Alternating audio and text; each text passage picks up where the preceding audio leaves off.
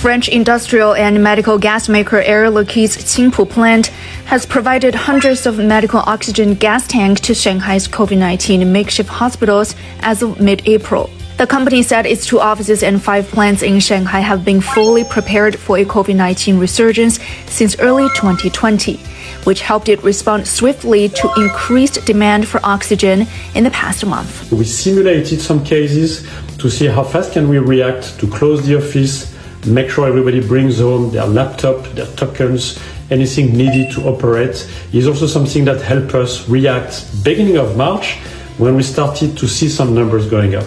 Making sure liquid oxygen and liquid nitrogen are available for key industries, such as electronics and petrochemicals, is a vital goal for the company. We have some of our companies, uh, entities in Shanghai on a whitelist of the 666 companies.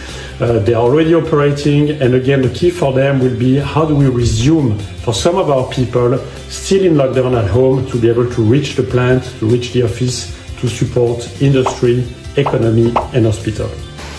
In Fengxian District, TCM producer Kaibao Pharmaceutical has also been working nonstop since the COVID 19 resurgence began in March.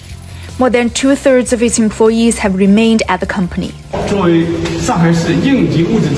As an emergency supplies requisitioning company, we have donated respiratory medicines worth 1.5 million yuan to various institutes and organizations.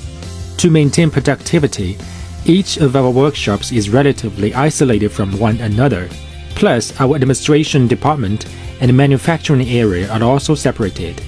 Despite the problems of logistics, transportation, and lack of personnel, companies like Air Liquide and Kaibao have been doing their best to make sure their trucks could reach essential industries like food processing, healthcare, and water treatment. Striking a balance between keeping people safe through lockdowns versus making sure the economy operates is pivotal for Shanghai at the moment.